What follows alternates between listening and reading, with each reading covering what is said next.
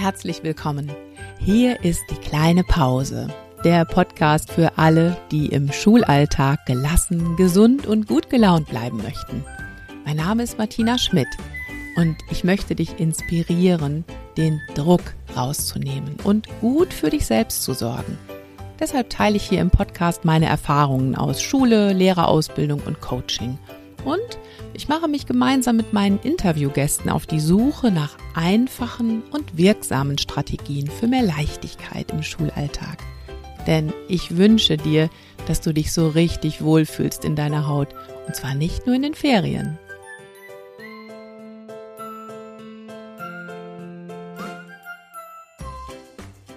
Neulich hat eine Kollegin zu mir gesagt, Martina, die Arbeit mit den Kindern in der Schule, die macht mir so richtig Spaß.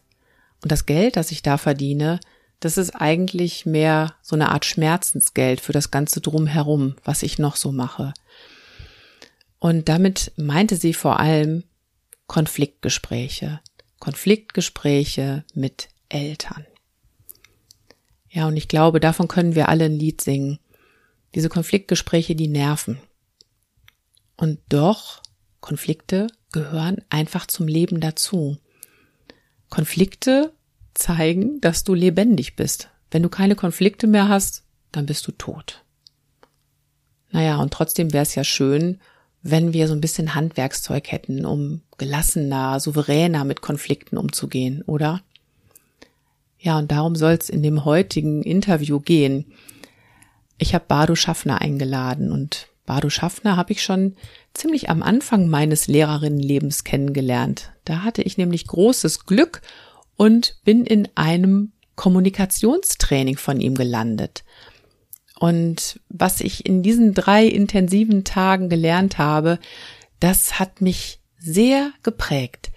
Denn der Bardo Schaffner, der hat in seinen Seminaren nicht einfach Kommunikationsmuster theoretisch erklärt, sondern der hat diese Kommunikationsmuster und Kommunikationsfallen durch praktische Beispiele und auch durch Bilder erfahrbar gemacht. Und manches davon habe ich tatsächlich bis heute im Kopf behalten, zum Beispiel das Ärger-Rabattmarkenheft. Ja, und jetzt hat Bardo Schaffner seinen großen Erfahrungsschatz aus jahrzehntelangen Kommunikationstrainings in ein Buch gepackt mit dem Titel Einer von uns beiden muss sich ändern. Und mit dir fangen wir an.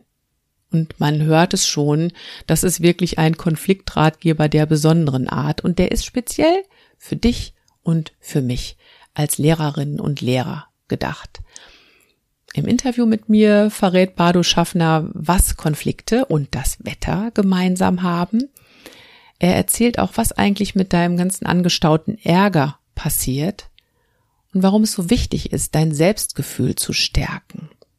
Und er hat eine Menge Tipps für den Umgang mit Konfliktklassikern parat. Also ich wünsche dir gute Einsichten beim Zuhören und jetzt geht's los. Bardo Schaffner. Ich lebe in Münster zusammen mit meiner Frau. Ich bin äh, jetzt 71 Jahre alt, bin also schon seit einiger Zeit im Ruhestand und äh, ja, habe äh, nach der Schule studiert Erziehungswissenschaft, äh, Psychologie und Soziologie und äh, den Abschluss Diplompädagoge gemacht. Ich habe in Gießen studiert, da noch eine Zeit an der Uni gearbeitet und ähm, weil ich ehrenamtlich in der Jugendarbeit tätig war als Pfadfinder und auch in der Bundesleitung der Pfadfinder einige Zeit tätig war, bin ich dann äh, über einen Bekannten an eine Stelle hier in Münster gekommen. Mhm. Ähm, das, da habe ich als Hauptamtlicher in der Jugendarbeit gearbeitet und mit Hauptamtlichen gearbeitet, hauptsächlich. Mhm. Wenn ich damals sowas wie einen Karriereplan gehabt hätte, hatte ich nicht mal angenommen dann hätte dann sicher nicht drin gestanden, dass ich am Ende meiner Berufstätigkeit in der Lehrerfortbildung tätig bin. Mhm. Weil ich mhm. eigentlich mit Schule nur den Kontakt hatte, dass ich selbst Lehrer war, also selbst Schüler war. Mhm. Ähm, ich war eher in der Sozialpädagogik unterwegs. Also wie gesagt, Jugendarbeit. Ich habe meine Zeit im Gefängnis gearbeitet. Mhm. Ich habe äh, mit äh, Randgruppen gearbeitet. Also mehr so sozialpädagogische Themen und gar nicht jetzt speziell Schule. Ich bin ja auch mhm. kein Lehrer, ich habe ja selbst nie als Lehrer in der Schule gearbeitet. Mhm. Dann gab es 1990, da war ich äh, damals 12, 13 Jahre, äh, schon berufstätig, gab es das Angebot von meinem allerersten Chef. Der war damals ähm, tätig dann als äh, stellvertretender Hauptabteilungsleiter beim Bistum Münster in der Schulabteilung. Das Bistum Münster ist ein großer Träger von Privatschulen. Da gibt es ungefähr 75 private kirchliche Schulen. Und er war in der, sozusagen in der Behörde, die da, dafür zuständig war, war er tätig. Und der hat damals äh, gesagt, hast du nicht Lust, äh, hier rüber zu kommen? Wir können jetzt eine ganz neue Stelle schaffen. Und zunächst ähm, war ich mir sehr unsicher, ob das geht. Wusste ja nicht, wie das ist mit Lehrern. Ich hatte zwar schon während meiner Tätigkeit am bischöflichen Jugendamt mit Lehrern zu tun, aber die waren ja, das war ja nicht Schule, es war ja ein ganz anderer Kontext. Mhm. Ja, dann habe ich erstmal zwei Seminare gemacht, äh, probehalber sozusagen, um mal zu gucken, ob ich mit diesen Menschen klarkomme. Und das ging eigentlich ganz gut. Also mhm. ähm, erstaunlicherweise muss ich sagen, weil Lehrer haben ja nicht das Beste, den besten Ruf. Mhm. Und ähm, ich habe gemerkt, jede, jede Berufsgruppe hat sowas wie eine Deformation professionell. Also ich hatte mit Sozialarbeitern zu tun, mit Theologen zu tun. Mhm. Die Frage ist eher, womit kommt man einigermaßen klar? Mhm. Und mit der Deformation professionell von Lehrpersonen bin ich ganz gut klargekommen. Das hat sich auch so gehalten. Da muss ich aber gleich mal einhaken. Was ist denn unsere professionelle Deformation? Ich habe schon so eine Ahnung. Ja, also ich glaube, dass, ähm, also wenn ich, ich habe ja dann im späteren Verlauf meiner beruflichen Tätigkeit auch ähm, Teil meiner Zeit in einer Beratungsstelle für Ehe, Familie und Lebensfragen gearbeitet. Ne? Mhm. Und wenn wenn da Lehrer und Lehr oder Lehrerinnen sich angemeldet haben, dann waren das äh, ein Klientel, was meine Kolleginnen und Kollegen nicht so gerne, mit denen die gearbeitet haben, weil die gesagt haben, die wissen eh alles besser. Mhm. Äh, die äh, versuchen uns zu belehren als Berater und wir sind einfach diese Diskussion leid. Mhm. Und ich glaube, das äh, ist so etwas, womit man einfach äh, klarkommen muss. Ne? Mhm. Dass Lehrer, das meine ich jetzt gar nicht negativ, aber auch an vielen, vielen Dingen interessiert sind, zu vielen Dingen eine Meinung haben und auch Kompetenzen haben und das natürlich nicht für sich behalten. Ne? Mhm. Die Frage ist ja, ob man sich da in so einen Hickhack einlässt. Mhm. Äh, dann mit diesen Personen. Naja, auf jeden Fall, ich habe dann gemerkt, das geht ganz gut. Und äh, die Stelle, die ich damals hatte, die hieß Lehrerarbeit. Ähm, mein Vorgänger, die Stelle war 15 Jahre nicht besetzt. Mein Vorgänger war ein Priester. Und damals hieß die Stelle Lehrer Seelsorge. Mhm. Ähm, ich dachte dann, gut, wenn man das wörtlich nimmt, Sorge für die Seele der Lehrer, dann ist das gar nicht so schlecht. Ich habe nämlich sehr schnell gemerkt, äh, als ich anfing, an dieser Stelle zu arbeiten, dass es aber auch gar nichts bringt, wenn man irgendwo hinfährt in der Schule, hält einen Vortrag, sagt den Leuten, wie sie es machen sollen, oder besser noch, oder schlimmer noch, wie sie es, was sie falsch gemacht haben, da kann man gleich wieder abfangen. Ne, das bringt also wirklich gar nichts. Und ich habe gemerkt oder auch wahrgenommen, dass äh, das zum einen ein sehr, sehr anspruchsvoller Beruf ist, wo Menschen sehr stark auch beansprucht werden. Und ich sage mal etwas drastisch, wo auch nicht selten auf deren Selbstwertgefühl herumgetrampelt wird. Von allen Seiten. Das, die Schüler machen das natürlich nicht bösartig, aber die Eltern machen das Oft machen es Kollegen untereinander, die Öffentlichkeit, Politiker, Schulleitung, Schulaufsicht. Also da wird nicht sehr pfleglich mit dem Selbstwert des anderen umgegangen. Mhm. Und ich habe gemerkt, dass das etwas ist, ähm, worüber man in Kontakt kommt kann mit Lehrpersonen, weil da fühlen sie sich ein Stück verstanden, wenn man ihnen vermittelt, dass man das sehen, sieht und sagt, da versuche ich ihnen ein Angebot zu machen, ne, dass sie da andere Erfahrungen machen und äh, möglichst mit gestärktem Selbstwert aus solchen Veranstaltungen, die ich da angeboten habe, rausgehen. Ja, also genau darum geht es ja auch immer wieder in diesem Podcast. Also wirklich erstmal zu gucken, wie kann ich mich selber stärken von innen heraus, um mit diesen ganzen Anforderungen klarzukommen. Aber gar nicht so sehr in dem Sinne, um alles zu schaffen, sondern auch eher, um ganz klar zu sagen, das schaffe ich, das schaffe ich nicht, das ist mir zu viel, das ja. ist auch vielleicht gar nicht meine Aufgabe, bestimmte genau. Dinge zu erledigen. Dazu brauche ich ja auch erstmal einen starken Selbstwert. Ich denke, darauf werden wir auch gleich noch näher eingehen im Gespräch. ähm, wie wichtig auch dieser starke Selbstwert ist, um speziell Konfliktgespräche zu führen. Genau. Und ähm, ja, der Titel Ihres Buches, den habe ich noch gar nicht verraten, den finde ich nämlich, also finde ich einfach klasse. Ähm, der Titel heißt, einer von uns beiden muss sich ändern und mit dir fangen wir an. Und ähm, ja, ich glaube, da können Sie vielleicht mal zu erzählen, ähm, wie es zu diesem Titel gekommen ist. Ich habe ja am Anfang schon verraten, es ging in Ihrem Seminar damals auch um das Thema Wetter. Ne? Also einer muss sich ändern und mit dir fangen wir an. Ja, also ähm, ich glaube, jeder äh, kennt diese, diese Idee, dass es doch eigentlich möglich sein müsste, andere Menschen gegen ihren Willen ändern zu können. Das wünschen wenn, wir uns. Genau, ja. auch wenn die das nicht wollen. Ja. Und ähm, dann ist oft die Frage, wenn ich jetzt an Seminare denke, ist oft die Frage, sagen Sie uns, wie machen wir das? Mhm. Ja, wie kriegen wir aus diesen Schülern auch gegen dessen Willen einen, der sich hier gut einfügt? Ja, oder, oder wie, ja, oder wie bekommen wir es hin? Die Eltern sind wirklich beratungsresistent. Genau. Die hören genau. einfach nicht darauf, was ich ihnen erzähle über ihr Kind. Ne? Die müssen genau. das doch einsehen. Ganz genau. Ja. Also ich denke, jeder kennt diese Idee. Na, und ich habe ja gesagt, ich habe äh, in, äh, meine ganze Zeit in einer Beratungsstelle gearbeitet, sehr viel mit Paaren gearbeitet, eine Paarberatung gemacht. Und da ist das sehr verbreitet. Ne? Das ist so, dass dann ein Partner oft für den anderen so ein ganz lang angelegtes kleines Umerziehungsprojekt vorbereitet hat. Mhm. So nach dem Motto, jetzt haben wir geheiratet, wollen wir dann mal gucken, ob wir aus dir nicht einen vernünftigen Menschen kriegen. Ja, so nach dem Motto, er macht sich. Es wird besser genau, mit ihm. Genau.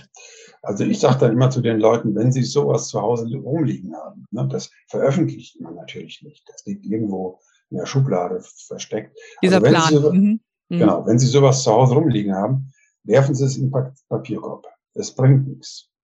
Und das hat ganz handfeste, auch äh, ja, wissenschaftliche, naturwissenschaftliche Gründe. Ähm, unser Gehirn ist ja so gebaut, dass wir Impulse, die von außen kommen, aufnehmen und dann internal im Gehirn verarbeiten und dann autonom entscheiden, ob wir einem Impuls folgen oder nicht. Also es gibt gar keine Möglichkeit von außen auf die Region des Gehirns eines anderen Menschen unmittelbar einzuwirken, wo sein Denken, sein Fühlen, sein Handeln beeinflusst äh, oder grundgelegt ist. Ich mache einen, kann immer nur Impulse geben. Ich kann Anregungen geben. Ich kann aber nicht äh, durch bestimmte noch so geschickte pädagogische Maßnahmen Menschen dazu bringen, dass sie etwas tun, was sie eigentlich nicht wollen. Mhm. Ja, ja, Sie bringen ja auch diesen schönen Vergleich mit dem Wetter, dass Sie wirklich sagen, also jemand anderen ändern zu wollen, das ist so, als ob ich das Wetter ändern möchte.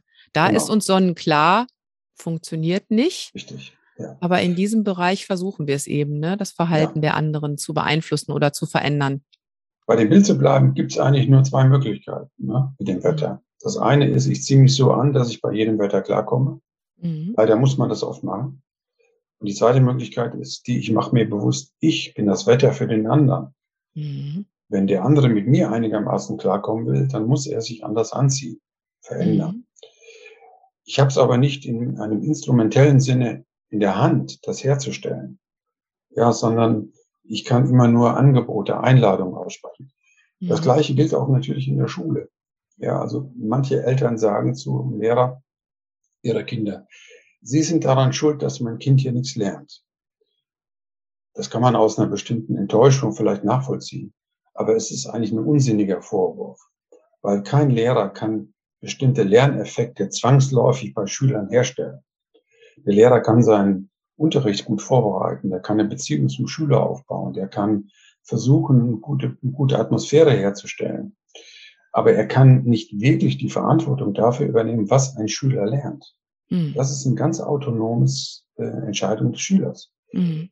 Äh, ich denke, jeder, jede Lehrperson, die längere Zeit im Dienst war, kennt das, dass sie es mit Schülerinnen und Schülern zu tun haben, wo sie sagen, ja, das ist eine ganze Menge intellektuelles Potenzial, da könnte wirklich eine gute Schulkarriere rauskommen.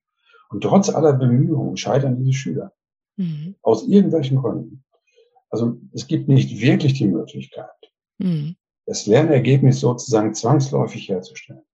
Ich weiß, ich glaube, ja, ich glaube, auf der Ebene ist das auch vielen von uns noch klar. Ne? Schwieriger wird es dann, wenn es wirklich um diese klassischen äh, Konflikte geht, also Eltern, die beratungsresistent sind oder vielleicht auch ähm, ja, eine Kollegin, die jeden Tag muffelig ins Lehrerzimmer kommt. Ne, und mhm. wo ich auch merke, es, es kocht schon so in mir hoch. Warum hat die immer so schlechte Laune? Die verbreitet hier schlechtes Wetter. Ne? Ja. Was ist denn da eine Option, die ja. ich dann habe? Also ich würde gerne, ich würde gerne so ein bisschen ausholen, bevor ich dann auf diese Frage eingehe. Ne? Also ähm, äh, ich gehe so von verschiedenen Grundannahmen aus, wenn ich auf Kommunikation zwischen Menschen schaue. Ne? Die erste Grundannahme bezieht sich auf das Thema Wahrnehmung. Wahrnehmung ist ja sowas wie die Grundeinheit von Kommunikation. Also so wie wir die Welt wahrnehmen, so verhalten wir uns. Ähm, jetzt ist meine These die, und das ist ja auch wissenschaftlich gut abgesichert, dass es in keine objektive Wahrnehmung von sozialer Realität gibt. Also ich hab, kann mir ein Bild machen von der Wirklichkeit, aber wie die Wirklichkeit wirklich ist, das kann ich gar nicht wissen. Dann ist man ruckzuck auch bei Fragen der Erkenntnisphilosophie, nämlich ob denn Erkenntnis unabhängig vom Subjekt möglich ist. Allerspätestens seit Kant wissen wir, dass das nicht geht. Also unsere Wahrnehmung ist immer subjektiv gefärbt. Ja, es gibt da, ähm, das ist eine Frage, die ähm, äh, zum Beispiel die Physiker schon vor über 100 Jahren beantwortet haben. Mhm. Ja, Werner Heisenberg hat ja damals diese berühmten Lichtexperimente gemacht und gesagt, je nach Perspektive ist Licht einmal Energie und einmal Materie. Also spätestens zu dem Zeitpunkt haben die wissen die Physiker die Idee aufgegeben, man könnte objektive Aussagen machen über irgendein physikalisches Phänomen. Das gilt natürlich auch in den Sozialwissenschaften. Ich kann nicht wirklich. Ja, klar. Also heißt jetzt, heißt zum Beispiel jetzt übertragen auf mein konkretes Beispiel mit der Kollegin. Ich nehme das so wahr. Sie hat schlechte Laune. Ich nehme das natürlich auch schon durch meinen Filter und durch meine Erwartung genau. wahr. Ach, ob die wohl heute wieder mit schlechter Laune ins Lehrerzimmer kommt und na klar, ne, dann reicht schon das kleinste Stirnrunzeln von ihr, dass ich denke, da ist es wieder. Sie hat ja. wieder schlechte Laune. Genau. In diesem Sinne. Mhm. Und da sprechen Sie schon eine zweite Grundannahme an die auch was mit Wahrnehmung zu tun hat, nämlich dass Wahrnehmung überhaupt nur vorstellbar ist als eine Fokussierung der Aufmerksamkeit. Also mhm. wenn Sie sich vorstellen, wir bewegen uns in einem ganz dunklen Raum mit einer Taschenlampe. Das, was Sie im Lichtkegel der Lampe sehen, halten wir für die ganze Wirklichkeit. Mhm. Aber wenn Sie sich vorstellen, jemand steht neben mir, leuchtet woanders hin, sieht er was ganz anderes. Mhm. Das heißt, wir ne-, haben, nehmen immer nur einen Fokus dessen wahr, was wir wahrnehmen könnten. Mhm. Und das, diese, diese Auswahl dessen, was wir wahrnehmen, die ist nicht völlig beliebig. Also da spielen unterschiedliche Aspekte eine Rolle. Mhm. Da spielt zum Beispiel eine Rolle sowas wie, dass wir in unserem Kulturkreis hier und vielleicht gerade im, im Lehrberuf na, dazu neigen, eher das Fehlerhafte wahrzunehmen. Ja. Wir gucken viel mehr auf das, was unvollständig, was nicht gelungen ist. Mhm. Ja, kleines Beispiel, ich habe früher auch mal Seminare zum Thema Stressbewältigung gemacht. Da hatte ich so eine Folie, die habe ich damals noch auf ein Overhead-Projektor gelegt, da waren neun Rechenaufgaben drauf. Ähm, von den neun Aufgaben war eine falsch. Alle Aufgaben unter zehn. Ne? Da stand zum Beispiel drei plus drei ist sieben.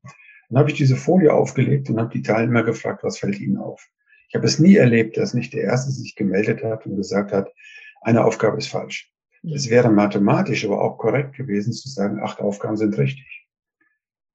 Das ist ein plattes Beispiel. Aber ja, das ja. Und, und das, das ist äh, auch ein weiteres Beispiel für eine professionelle Deformation, gerade von Lehrkräften. Natürlich, ne? Also wir, wir schauen so viele Dinge nach, dass wir, dass wir wirklich so einen Filter drauf haben, wo ist der Fehler.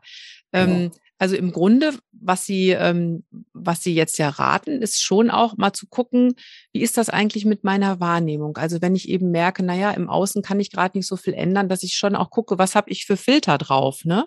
Ja. Ähm, man sagt ja auch so, wo, die, wo der Blick hingeht, dahin geht auch die Energie. Ne? Genau. Der Fokus genau. ist dahin ausgerichtet. Also Ganz wenn genau. ich, wenn ich viel darauf gucke, dann finde ich eben auch viel davon. Seien es jetzt Fehler, sei es schlechte Laune oder was auch immer. Mhm. Also Filter eventuell überprüfen ja. und ändern. Ja, also, also sich erstmal klar machen, äh, das, was ich wahrnehme, hier ist meine subjektive Sicht. Hm. Dann kann ich mir schon mal alle Streitereien und alle Konflikte schenken, wenn es darum geht, wer hat eigentlich hier was ganz genau gesagt und was ist eigentlich tatsächlich passiert. Hm. Na, ich kann versuchen, das irgendwie zu rekonstruieren, aber ich muss immer davon ausgehen, ich habe eine ganz eigene Sicht auf die Dinge und jemand anders hat eine andere Sicht. Ne? Die stehen erstmal mit gleichen Geltungsansprüchen gegenüber. Hm. Natürlich hat eine Lehrperson nochmal einen anderen Geltungsanspruch als ein Vater, wenn es um die Bewertung einer Leistung des Schülers geht. Und der Lehrer und die Lehrerin hat auch die Autorität, das anders zu bewerten, als der Vater das meinetwegen bewertet. Aber grundsätzlich ist es erstmal so, dass beide jeweils ihre Sichtweise haben. Hm. Das Zweite, was diesen, diese Fokussierung angeht, je mehr ich auf Probleme schaue und je mehr ich auf Schwierigkeiten schaue, ja, umso eher bewegt, geht meine Energie auch dahin. Wie Sie gesagt haben, dieser alte Schamanenspruch. Ne? Mhm.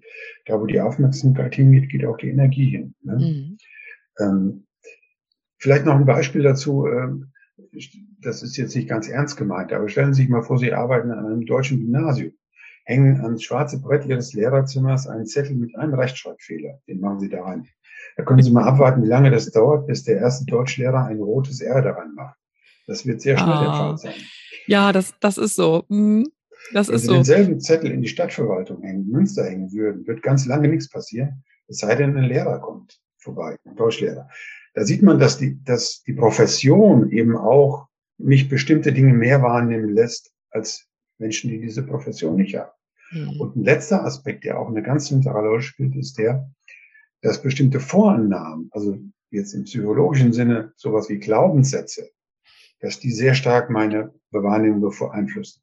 Also wenn Sie durchs Leben gehen mit der Idee, die anderen wollen mir was, das wäre so ein psychologischer Glaubenssatz, ne? mhm. dann werden Sie hunderttausend Beispiele dafür finden, dass genau das stimmt. Mhm. Ja, mhm. wenn Sie durchs Leben gehen mit einem anderen Satz, ne, der heißt, die anderen meinen es erstmal gut mit mir, dann werden Sie ganz viele Beispiele dafür finden, dass das auch stimmt. Mhm. Das ist also nicht egal, wo ich hingucke und von welcher Annahme ich ausgehe. Das spielt eine ganz entscheidende Rolle dabei. Ja. Auf jeden Fall. Ich meine, jetzt sprechen wir natürlich so, als ob es nichts leichteres gäbe, als solche Glaubenssätze zu verändern. Und ich glaube, Sie und ich, wir wissen genau, so leicht ist es nicht der erste Schritt ist auf jeden Fall, sich dessen bewusst zu werden. Was denke ich denn eigentlich da so die ganze Zeit? Das finde ich ist schon mal der allerwichtigste erste Schritt. Ja. Ähm, was ich dann immer empfehle, wenn ich so mit Schulteams arbeite, ist auch, dass man sich da gemeinsam auf den Weg macht, vielleicht mal andere Filter draufzusetzen. Also man kann ja auch im Lehrerzimmer mal bewusst darauf achten, über was unterhalten wir uns hier eigentlich die Zeit? Kommt hier auch Positives vor? Man kann auch bewusst in der Konferenz mal so eine Zeit etablieren, wo dann eben auch mal so Highlights genannt werden. Was ist denn Schönes passiert? Ne? Ja, genau. Ähm, ich weiß auch, dass es mittlerweile Schulteams gibt, die das machen, zum Ende der Woche einfach mal zurückblicken, was war denn gut diese Woche? Und klar kann man sich auch noch über verbesserungswürdige Dinge unterhalten, aber immer mal wieder den Suchscheinwerfer eben auch auf Gutes richten, das ja auch durchaus da ist. Ne? Genau, ganz genau. Mhm. Ja, ich komme jetzt mal so ganz langsam wieder zurück auf Ihre Ausgangsfrage. Ne? Mhm. Danach, äh, wie verhalte ich mich in bestimmten Konfliktsituationen? Ja. Mein Blick auf Konflikte ist jetzt so, also wenn ich das aus jetzt eine, aus einem Kommunikationsaspekt betrachte, ist mein Blick nicht so sehr der, wer macht hier was falsch, wer ist schuld, ne, mhm. dass es so ist, wie es ist. Das ist eine Sichtweise, die aus meiner Sicht in eine Sackgasse führt. Das, in aller Regel führt das nicht weiter. Ne? Ähm, das ändert wirklich nichts an, an fast nie irgendwas an, an Konflikten. Ähm, viel hilfreicher ist aus meiner Sicht eine Sicht, dass man sich fragt, wenn man einen Konflikt mit jemand hat, ne, was tun wir beide eigentlich oft unbewusst dazu, dass dieser Konflikt so lange schon Bestand hat? Mhm, spannend. Also der Gedanke ist eigentlich der, dass ein Konflikt nur existieren kann, wenn es so etwas wie Stützen gibt für diesen Konflikt. Also wenn Sie sich einen Konflikt vorstellen, sagen wir mal, wie eine kommunikative Plattform, die auf bestimmten Säulen ruht. Mhm. Dann ähm, äh, ist die Frage, was sind denn diese Säulen? Also was trägt dazu bei, dass dieser Konflikt so ist, wie er ist? Denn bevor ich jetzt, äh, sagen wir mal, mir überlege, was kann ich denn jetzt machen, ist es ganz wichtig, eine Idee zu haben, was sind denn diese, was unterstützt denn diesen Konflikt, was tue ich möglicherweise dazu, dass es so bleibt, wie es ist. Mhm. Natürlich auch mit Blick auf den anderen, aber erstmal auch auf mich. Weil ich kann mich ändern, den anderen ändern ist ja, wie gesagt, außerordentlich schwierig. Und da bieten sich aus meiner Sicht drei Perspektiven. Mhm. Ja. Die erste Perspektive ist mehr die, wie wir selbst mit uns über die Konflikte reden. Mhm. Also solche inneren Dialoge. Ich denke, jeder kennt das. Stellen Sie sich vor, Sie haben vormittags ein ganz schwieriges Gespräch in der Schule gehabt, fahren nachmittags nach Hause dann diskutiert man das ja nochmal mit sich selbst, was da oh, ja. passiert. Ne? Mhm, Meistens genau. fallen dann an die Dinge ein, die man eigentlich hätte sagen wollen oder sagen sollen. Mhm. Gleichzeitig ärgert man sich darüber, dass man das wieder nicht gemacht hat. Mhm. Also man könnte sagen, ich bin dann im Auto eigentlich nicht alleine unterwegs. Ne? Mhm. Da sitzen noch andere innere Stimmen. Also nicht, dass ich dächte, sie wäre jemand schizophren oder sowas. Mhm. Ne, Im Gegenteil. Also ich glaube, solange man noch mit sich selbst redet, ist das eher ein Zeichen seelischer Gesundheit. Es ist wie in einer guten Beziehung. Solange man noch miteinander ja. redet, ist alles in Ordnung. Genau. ja. Es sollte einem mehr zu denken geben, wenn man nicht mehr mit sich redet. Ne? Mhm. Also dieses, diese Art des inneren Dialogs, das ist eine ganz, ganz wichtige Ebene, äh, wo wir dazu beitragen, dass Konflikte bestehen bleiben oder sich auch verändern. Oh, das ist spannend. Ähm, ja. darf, ich, darf ich da mal eben ja. äh, ganz kurz einhaken? Genau dazu hat mir nämlich auch eine Hörerin eine Frage geschickt. Die sagt also, die Konflikte an, an sich, die sind für mich gar nicht so das Problem. Es ist eher so mein Umgang damit. Dieses Dauergrübeln, was dann hinterher kommt. Ja. Ne? Ähm, wie kann ich dann hinterher, fragt sie halt auch ganz konkret, diesen Unmut oder diese Verärgerung darüber dann auch endlich loslassen, dass dieses Gespräch, das Innere, nicht endlos wird? Ja, also auch dazu folgendes. Also ich bin davon überzeugt, dass wenn ich von außen eine kritische Rückmeldung bekomme von jemand, ein Vorwurf, was auch immer, ja, dass mich das nur dann wirklich trifft, im Sinne von, es setzt innere Dialoge in Gang, wenn es in mir schon längst einen inneren Repräsentanten für diesen Vorwurf gibt. Mhm. Also nehmen wir mal ein Beispiel. Sie fahren seit zig Jahren äh, Auto, unfallfrei, sind ganz fest davon überzeugt und ganz sicher, dass Sie eine gute Autofahrerin sind. Jetzt kommt jemand und sagt zu Ihnen, hören Sie mal, ich habe gesehen, wie Sie eingepackt haben, haben Sie einen Führerschein im Lotto gewonnen. Mit so einem Vorwurf sind Sie in zwei Sekunden fertig, weil Sie genau wissen, ich kann das. Wenn aber jetzt, mhm. genau, wenn aber jetzt jemand kommt und sagt, also, ob Sie wirklich die richtige Lehrerin für meinen Sohn sind, mhm. und Sie selbst haben schon ganz lang innerlich diese Frage, genüge ich eigentlich als Lehrerin? Dann trifft so ein Vorwurf, trifft Sie völlig anders als im ersten Fall. Ja, ja.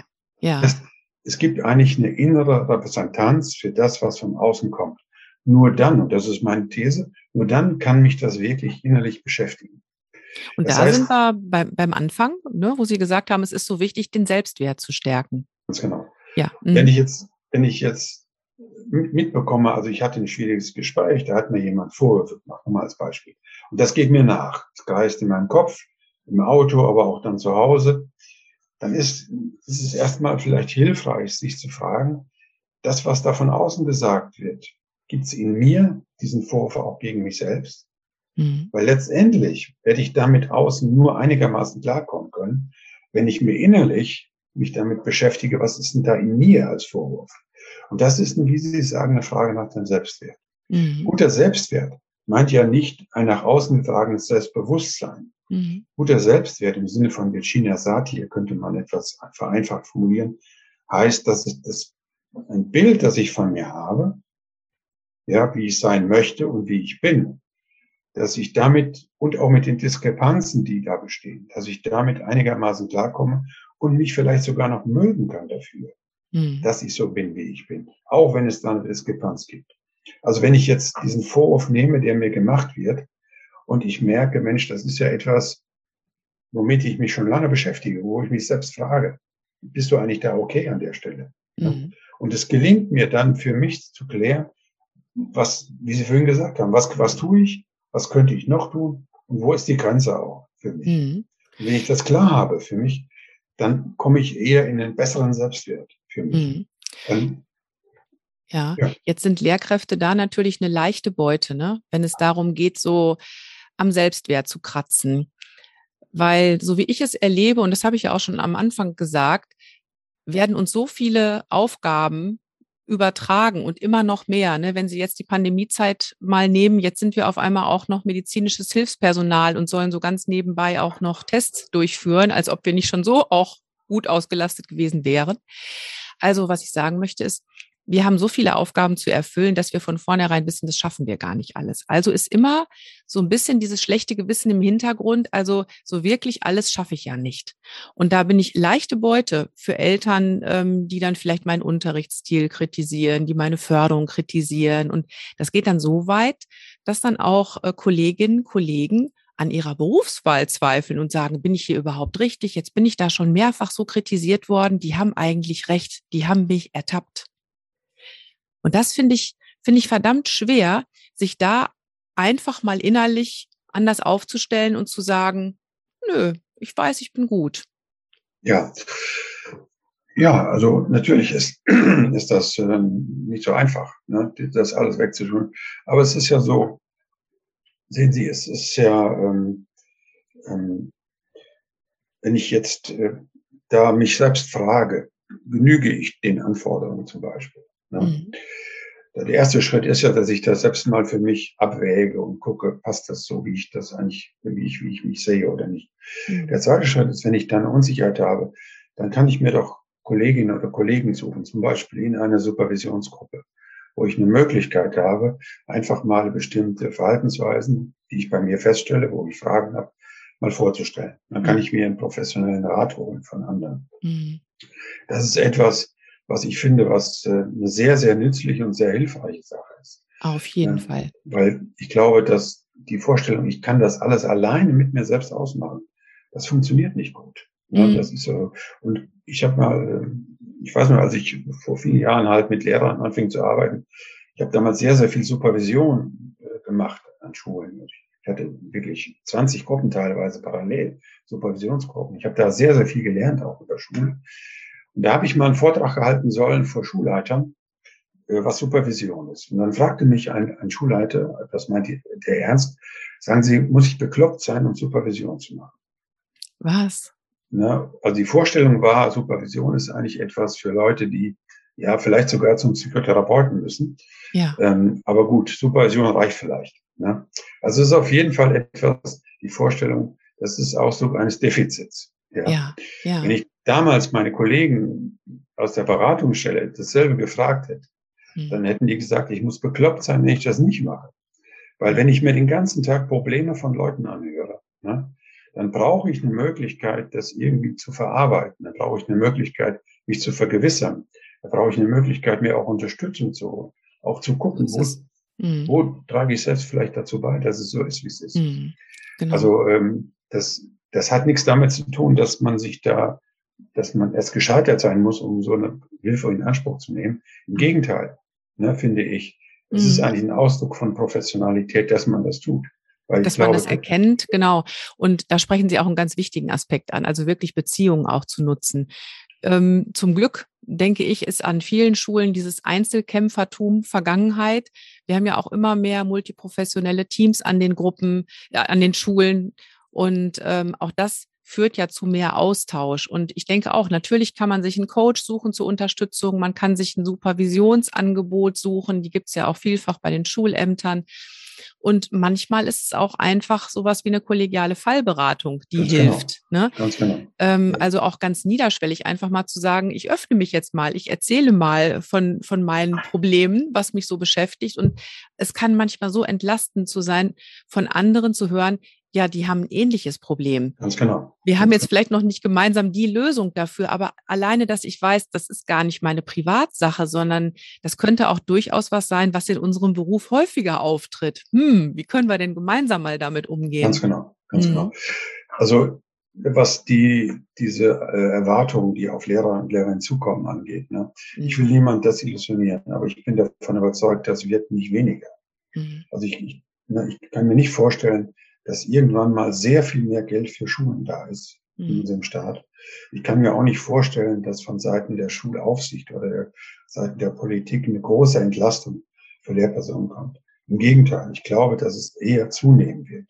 Mhm. Ja, und da ist doch die ganz entscheidende Frage. Also wenn ich von da keine Hilfe bekommen kann, dann kann ich mir doch nur versuchen, selbst zu helfen. Also mhm. Also kann ich mich da fragen, was kann ich tun, damit ich einigermaßen gesund meine Pensionsgrenze erreiche? Auf das jeden Fall. Ja. Ich denke, das ist ein wichtiger Anspruch auch für die, für die eigene Professionalität. Das ist ja. keine Zugabe, so für irgendwas, sondern das ist ein wichtiger Teil meiner Profession, dafür zu sorgen, ich nenne das handlungsfähig zu bleiben. Ja. ja, und das, das ist, äh, das ist nicht nur einfach eine Zulage, irgendwas obendrauf, so nice to have, sondern für mich ist das tatsächlich die Grundlage. Gerade wenn wir von guter Bildung sprechen, dann brauchen wir erstmal gesunde Lehrkräfte, die dafür stehen und sagen, genau. ja, ich habe eben auch die Power, ich habe die Handlungsfähigkeit, um genau das umzusetzen. Ganz genau. Und das ist für mich kein Egoismus, da auf sich selbst zu gucken, sondern das ist wirklich Selbstfürsorge, die ich brauche, um diesen Job überhaupt gut machen zu können. Ganz genau. Ja, Ganz und, und an der, ja, Sie wollten was sagen, Entschuldigung. Nee, ich wollte, ich wollte nur noch mal sagen, dass, ähm, also, es, äh, wenn man überhaupt guckt, wo gibt's denn irgendwie Ressourcen, die man noch mehr nutzen könnte im Schulbereich, ne? Mhm. Ähm, dann glaube ich, liegen die in der Zusammenarbeit innerhalb des Kollegiums, also in Teamarbeit. Mhm. Das ist aus meiner Sicht ein Feld, wo noch Möglichkeiten sind, sich selbst ein Stück zu entlasten, ein Stück auch äh, Unterstützung zu erfahren, äh, Anregungen zu bekommen. Das, und das Schule ist ja nun von der Tradition her erstmal sind ja Lehrer Einzelkämpfer. Ja, und das hat sich glücklicherweise in den letzten Jahren geändert. Mhm. Aber da liegt aus meiner Sicht, wenn überhaupt, liegen da noch Ressourcen dran. Ne? Da ist auf jeden Anderen. Fall großes Potenzial, ja. Da gibt's auch, kann ich schon mal hier einen kleinen Spoiler machen, gibt's demnächst auch ein schönes Interview mit einer Expertin für Co-Teaching, die da mal so Möglichkeiten aufzeigen kann, wie man sich eben entlasten kann durch gemeinsame Unterrichtsplanung und Unterrichtsdurchführung. Ähm, das ist zum Beispiel ein Ansatz. Und zum Glück tut sich da was, ja. Ähm, ich würde so gerne mit Ihnen, weil Sie ja auch gerade gesagt haben, die Anforderungen für Lehrkräfte werden eher noch mehr. Und es ist ja tatsächlich so, wir sind den ganzen Morgen über in Interaktion mit anderen und können uns dem überhaupt nicht entziehen. Und ähm, ja, da ist es dann manchmal so, dass sich im Laufe des Morgens dann so viele äh, Dinge ansammeln, dass dann irgendwann so eine Kleinigkeit reicht, dass dann irgendwann bei mir das fast zum Überlaufen kommt. Ne? Und in dem Zusammenhang sprechen Sie ja von dem Rabattmarkenheft. Ich finde, ja. darüber sollten wir unbedingt noch sprechen. Ja. Ja, also das ist ein Bild, das stammt aus der Transaktionsanalyse. Das ist so ein psychologisches Konzept. Mhm. Das hat Eric Byrne mal entwickelt vor langen Jahren. Und ähm, der sagt ähm, im Grunde genommen, aus den vielen Alltagssituationen, wo man sich ärgert, wo man aber mit dem Ärger nichts macht. Ja, das kann irgendwie eine blöde Bemerkung von einem Kollegen sein oder irgendwie ein unangenehmes Telefonat mit Eltern oder eine schwierige Situation mit einem Schüler, Schülerin. Ähm, da gibt es ja viele Situationen im Alltag, ganz, ganz viele, ne, wo man sich eigentlich ärgert über das, was da passiert wo man aber denkt, na ja, was sollst du das jetzt dem hinterhergehen? Komm, lass es, vergiss es. Bringt eh nichts. Ne?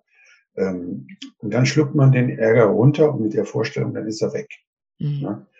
Aber es gilt das Gesetz von der Erhaltung des Ärgers. Das Gesetz von der Erhaltung des Ärgers. Ja. Und das heißt, es geht kein Ärger auf der Welt verloren. Der bleibt ja irgendwo. Der ist ja nicht weg, auch wenn ich den runtergeschluckt habe so kann man verstehen, dass manche Leute irgendwie einen Herzinfarkt kriegen oder ein Magengeschwüre haben. Sowas. Da kann man sehen. Und ein schönes Bild von Eric Byrne oder seinen Schülern ist das mit dem Rabattmarkenheft.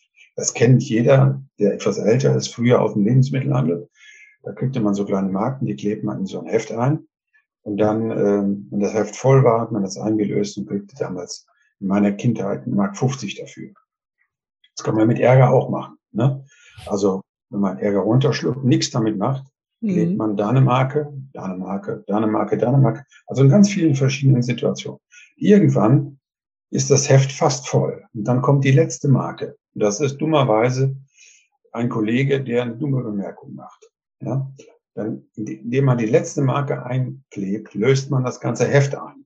Mhm. Also dann kommt der Ärger in geballter Form raus und der Kollege kriegt dann so richtig einen drüber gezogen. Ja? Weil der ganze Ärger, den ich aufgestaut habe, sich an dem, in dem Moment entlädt. Natürlich merke ich, wenn ich das mache, sofort, das war jetzt zu viel. Ne, für so eine kleine Marke ein ganzes Heft.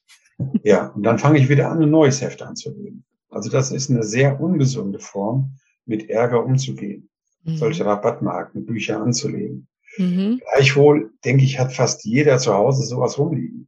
Mhm. So halbvolle Rabattmarkenbücher. Ne? Das, was, was hilft, ist, dass man Rabattmarken möglichst zeitnah einlöst. Mhm. Das kann man nicht immer. Na, ich kann Richtig. jetzt nicht hinter jedem herfahren, der mir die Vorfahrt nimmt und ihn zur Rede stellen. Da hätte ich ja ganz viel zu tun. Mhm. Aber es gibt vielleicht viel mehr Situationen, wo ich mit dem Ärger was machen könnte, im Sinne von, ich könnte ihn einfach äußern. Ich könnte ihn einfach mal ansprechen und sagen, pass mal auf, was du da gesagt hast, das hat mich geärgert. Das wäre das Einlösen einer Rabattmarke. Mhm. Und dem würde ich dann, müsste ich dann nicht einkleben. Und ich glaube, dass man bedenken muss, wenn man als Lehrperson arbeitet, dann gibt es manche Marken, die man einfach auch nicht einlösen kann. Ne, mhm. Weil da auch ganz, das ist einfach ein Feld, wo ganz viel Kommunikation ist und dadurch auch ganz viele Ärgerrabattmarken anfallen sozusagen. Mhm. Aber dann muss ich für mich auch wissen, was mache ich denn mit denen, die ich, auf denen ich sitzen bleibe sozusagen? Mhm. Kann ich mich da irgendwie ein Stück entlasten durch kollegialen Austausch? Kann mhm. ich Sport machen? Was auch immer. Also es gibt ja mhm. unterschiedliche Möglichkeiten, um da auch dafür, dazu beizutragen, dass man da ein Stück äh, Distanz zu gewinnt. Ja, ja, gute Anregung. Also da wird es tatsächlich helfen zu sagen, ähm, ich lege mir vielleicht mal so eine, so eine kleine Sammlung an von Dingen, die mir helfen können. Also ich arbeite ja viel mit Embodiment-Techniken, also auch das ist ganz wunderbar, um dazwischendurch echt mal Dampf abzulassen. Sport ist ja Embodiment pur, na klar. Aber vielleicht gibt es auch andere Rituale, die mir helfen können, wenn ich eben nicht mehr Zugriff habe auf die Person, die mir diesen Ärger genau. verursacht hat. Ne? Genau. Vielleicht mhm. noch ein Hinweis bei den Rabattmarkenbüchern. Da gibt es also mindestens zwei Kategorien. Es gibt diese Einfachausführungen aus Pappe, die auch relativ schnell voll sind. Die löst man auch häufiger mal ein. Ja. Und dann gibt es so Marken, die, die sind die Rabattmarkenbücher, die sind in Leder eingebunden mit Goldschnitt. Da klebt man, mhm. da klebt, klebt man so die ganz dicken Marken ran, mit denen, also den Ärger, mit dem man nichts macht. Zum Beispiel, wenn man bei einer Beförderung übergangen wurde oder mhm. sonst irgendwie einem Unrecht geschehen ist, aus eigener Sicht. Das löst man dann einmal im Leben ein, am besten bei der Pensionierung. Ja? Dann kommt der Schulleiter und sagt, Sie gehen jetzt in Ruhestand, wir wollen so eine kleine Feierstunde machen für Sie. Dann sagt man mit süß-saurer Miene, sagt man, ach wissen Sie, so wie das hier war, ist es am besten, ich gehe einfach. Ja, das tut keinem gut, das tut nicht dem gut, der geht, aber auch nicht denen, die bleiben. Mhm. Das ist besser, wenn man solche ganz edlen, dicken, ledergebundenen Rabattmarkenbücher gar nicht erst anlegt. Ja, so, sowas ist wirklich bitter. Und da arbeiten wir ja aber heute auch mit diesem Gespräch daran, dass das so ein bisschen besser wird, dass wir nicht mehr so viele Rabattmarken einkleben müssen.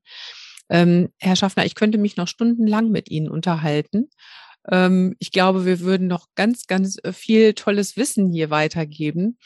Und ähm, ich habe auch noch einige Fragen im Hintergrund, weil ich hatte in meiner Community vorher gefragt, so was sind denn so die Klassiker in Konfliktgesprächen und ähm, wo hättet ihr denn gern mal einen Expertenrat? Und da werde ich jetzt mal nur ein, eine Frage auswählen, die auch wirklich ein absoluter Klassiker ist. Ähm, typisches Elterngespräch. Ich habe äh, also Elternberatung, ich habe ein sehr schwieriges Kind in meiner Klasse, das permanent meinen Unterricht stört und ähm, die Eltern sagen, ja, also unser Kind ist hochbegabt. Frau Schmidt, das ist in Ihrer Klasse komplett unterfordert. Ja. Ich sehe schon, wie viel, wie viel Ärgerrabattmarken ich jetzt gleich kleben muss. Helfen Sie mir. Ja, ich hoffe nicht, dass Sie das machen müssen.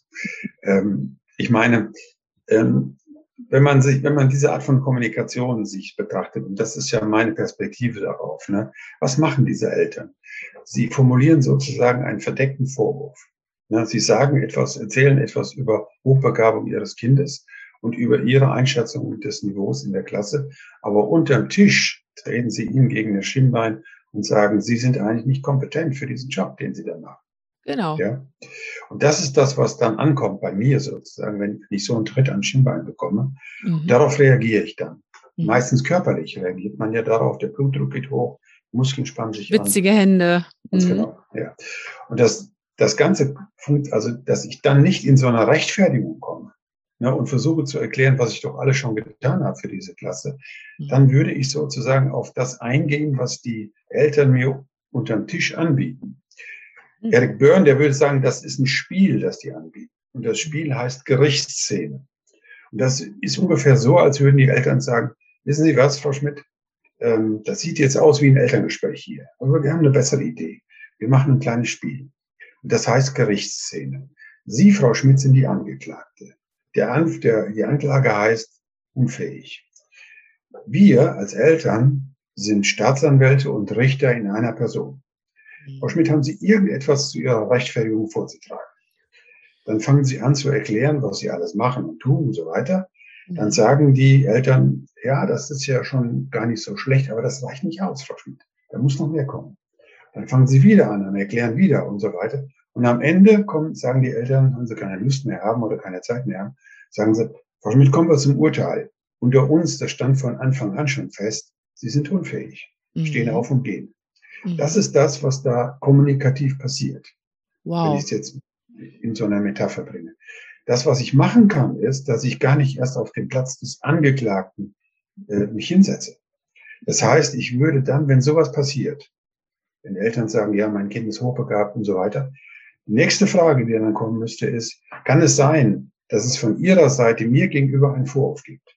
Und wie genau heißt der Vorwurf? Sagen die Eltern, nein, haben wir nicht, ja. wir haben keinen Vorwurf. Dann sagen sie, dann sagen sie, äh, wissen Sie, äh, sind Sie wirklich sicher, dass Sie keinen Vorwurf haben? Bei mir kommt nämlich einer an. Mhm. Dann können Sie sagen, wenn die Eltern sagen, nee, ich habe doch niemals einen Vorwurf gegen Sie, können Sie sagen, wissen Sie, bei mir kommt sowas an, wie, dass Sie Zweifel an meiner Kompetenz haben. Ah. Und ich möchte Sie bitten, dass Sie das offen sagen und auf den Tisch legen. Dann können wir damit umgehen. Wenn Sie das okay. nicht machen, drehen wir uns im Kreis. Ja, also ich fordere den anderen geradezu auf, diesen Vorwurf zu konkretisieren. Mhm. Und dann ist wichtig, mir klarzumachen, ähm, es ist ja so, dass Eltern und Schule, Elternhaus und Schule sind ja verpflichtet zur Zusammenarbeit. Das steht in jedem Schulgesetz in Deutschland. Mhm. Zusammenarbeit funktioniert aber nur, wenn es erstmal sowas gibt wie ein grundsätzliche, wenn ich dem anderen grundsätzlich zugestehe, er meint es gut mit mir oder meinem Kind. Er ist kompetent für die Aufgabe, für die er eingesetzt ist. Mhm. Und die Autorität, die er aufgrund seiner Rolle hat, die steht ihm auch zu. Mhm. Und er ist wahrhaftig. Das ist das Grundlegende überhaupt. Ja. Mhm. So, wenn jetzt jemand ein Gespräch so führt, wie das gerade in dem Beispiel war, dann stellt er ja meine Kompetenz in Frage, vielleicht sogar mein Wohlwollen. Mhm. Das machen Eltern nicht so offen. Die sagen nicht, sie sind inkompetent. In aller Regel nicht. Die sagen auch nicht, sie haben was gegen mein Kind. Aber die sagen zum Beispiel, äh, Frau Schmidt, wie erklären Sie sich eigentlich, dass meine Tochter jeden Morgen mit Bauchschmerzen in die Schule geht? Ja. Oder die sagen, Frau Schmidt, wie erklären Sie sich eigentlich, dass die Parallelklasse in Deutsch, im Deutschbuch schon zehn Seiten weiter ist als Sie? Mhm. Dahinter steht immer, Sie haben was gegen mein Kind, Sie sind nicht kompetent genug. Oder Frau Schmidt, wie wollen Sie eigentlich beurteilen, ob mein Kind für das Gymnasium geeignet ist oder nicht? Genau, das sind so die Klassiker. Ja, was Sie mir jetzt gerade nochmal deutlich machen, ist, ähm, ja, wir, wir versuchen ja mit, mit aller Macht das eigentliche Thema zu unterdrücken in dem Gespräch. Also wir bleiben an der Oberfläche über dem Tisch, aber alle Beteiligten verwenden ganz viel, ja, ganz viel Energie. Ich vergleiche das aber mit so einem Luftballon, so einen Luftballon unter Wasser zu drücken. Das geht aber nicht. Man braucht ganz viel Kraft und ne, verdammt, der will immer wieder nach oben. Genau. Ähm, und dann wäre es also wirklich ganz gut, diesen Luftballon einfach mal hervorzuholen und zu sagen, hier ist er ja. sprechen wir doch erstmal über das eigentliche Thema und dann Ganz findet genau. echte Kommunikation statt. Ganz genau, genau. Wichtig ist natürlich auch, dass wenn ich das mache, ne, dass ich selbst einigermaßen davon überzeugt bin, dass ich hier an diesem Platz richtig bin. Das ist dass wichtig. ich auch die Kompetenz habe, eine Klasse mhm. zu unterrichten. Je mehr ich das bezweifle bei mir selbst, umso leichter haben, haben äh, Eltern das in der Situation auf diesen Knopf zu drücken bei mir. Das setzen wir aber auch erstmal voraus und genauso auch wie so Handwerkszeug, dass ich natürlich auch tiptop vorbereitet bin, dass ich äh, Beobachtungen äh, nachweisen kann und ähnliches. Das ist ja nun mal so. Aber wenn ich das alles im Hintergrund habe, kann ich mir sehr gut vorstellen, dass so ein Gespräch dann echt komplett anders verläuft, wenn ich, wenn ich eben sage, ich hole das jetzt mal auf den Tisch, hm. was hier unterschwellig im Raum ist. Vielleicht noch ein Gedanke dazu. Mal angenommen, es würde dazu kommen, dass die Eltern sagen, ja, Sie haben recht, wir haben da Zweifel, ob Sie kompetent sind. Ja. Dann wäre es wichtig, weiterzugehen und zu sagen, sehen Sie, ich will gerne mit Ihnen zusammenarbeiten hier. Und ich glaube, also ich beanspruche für mich, dass ich Ihr Kind optimal fördern will. Und das wollen Sie ja sicher auch. Jetzt, äh, äh, wenn Sie jetzt sagen, Sie halten, haben Zweifel an meiner Kompetenz, für mich gibt es, was unsere Zusammenarbeit angeht, auf der Ebene, gibt es eine sowas wie eine grundsätzliche Voraussetzung, nämlich die, dass wir uns gegenseitig erstmal zugestehen, dass wir in dem Bereich, wo wir tätig sind, auch kompetent sind.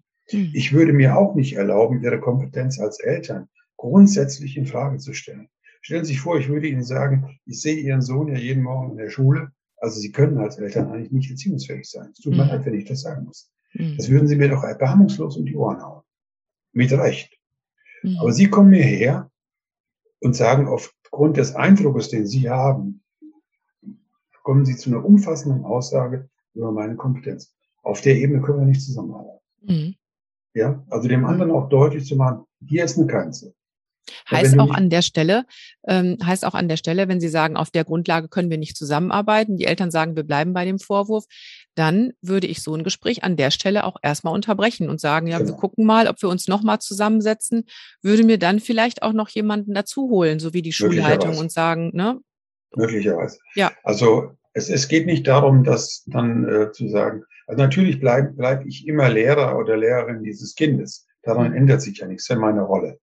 Aber die Möglichkeiten, die wir hätten, die in der guten Zusammenarbeit liegen, um ein Kind gut zu fördern, die, äh, die sind dann, werden nicht genutzt, wenn man äh, dabei bleibt. Das ist leider so. Ja, gut.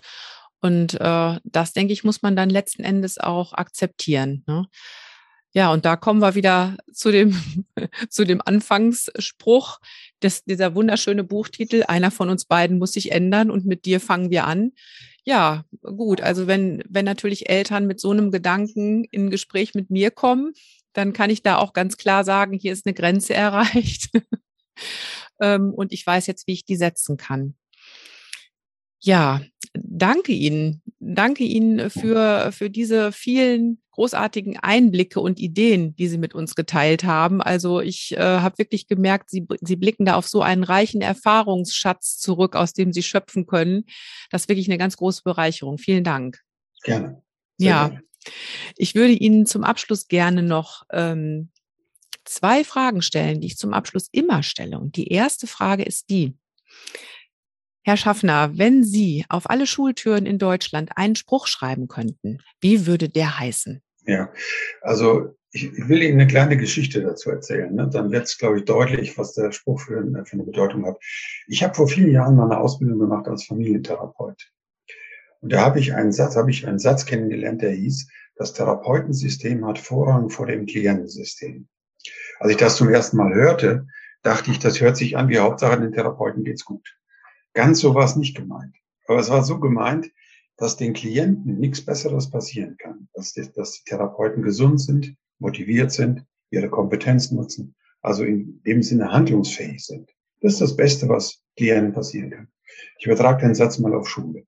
Was kann Schülerinnen und Schülern Besseres passieren, als dass ihre Lehrpersonen gesund sind, motiviert sind, ihre Kompetenz nutzen, mit Spaß und Freude an der Arbeit sind? Das finde ich ist das Beste, was Schülerinnen und Schülern passieren kann. Also könnte man hier sagen, in Analogie, das Lehrersystem hat Vorrang vor dem Schülersystem. Nicht, mhm. weil Schüler unwichtig sind, aber weil für die Arbeit ganz wesentlich ist, dass Lehrer handlungsfähig sind. Ein Kollege von mir, der hat das mal in so einer Metapher ausgedrückt. Der hat gesagt, wenn du morgen zur Schule gehst, dann hast du zwei Möglichkeiten. Die erste Möglichkeit ist die, dass du darüber nachdenkst, was du eigentlich alles bisher versäumt hast was du eigentlich anders, heißt, hättest anders oder besser machen können. Mhm. Wenn du das, wenn du sozusagen mit diesen Gedanken in deine Arbeit gehst, dann wirst du nicht sehr motiviert sein. Dann hast du, bist du nicht sehr freundlich zu den Menschen, mit denen du es zu tun hast. Du nutzt nicht wirklich deine Kompetenz. Und du hältst, du hältst den Schülerinnen und Schülern etwas vor, was du ihnen eigentlich geben könntest. Die zweite Möglichkeit ist die, du gehst morgen zur Schule und denkst darüber nach, was du alles eigentlich erreicht hast schon in deiner Tätigkeit. Mhm. Und auch denkst an Situationen, wo etwas sehr gut gelungen ist. Dann wirst du mit Motivation in diese Klasse kommen.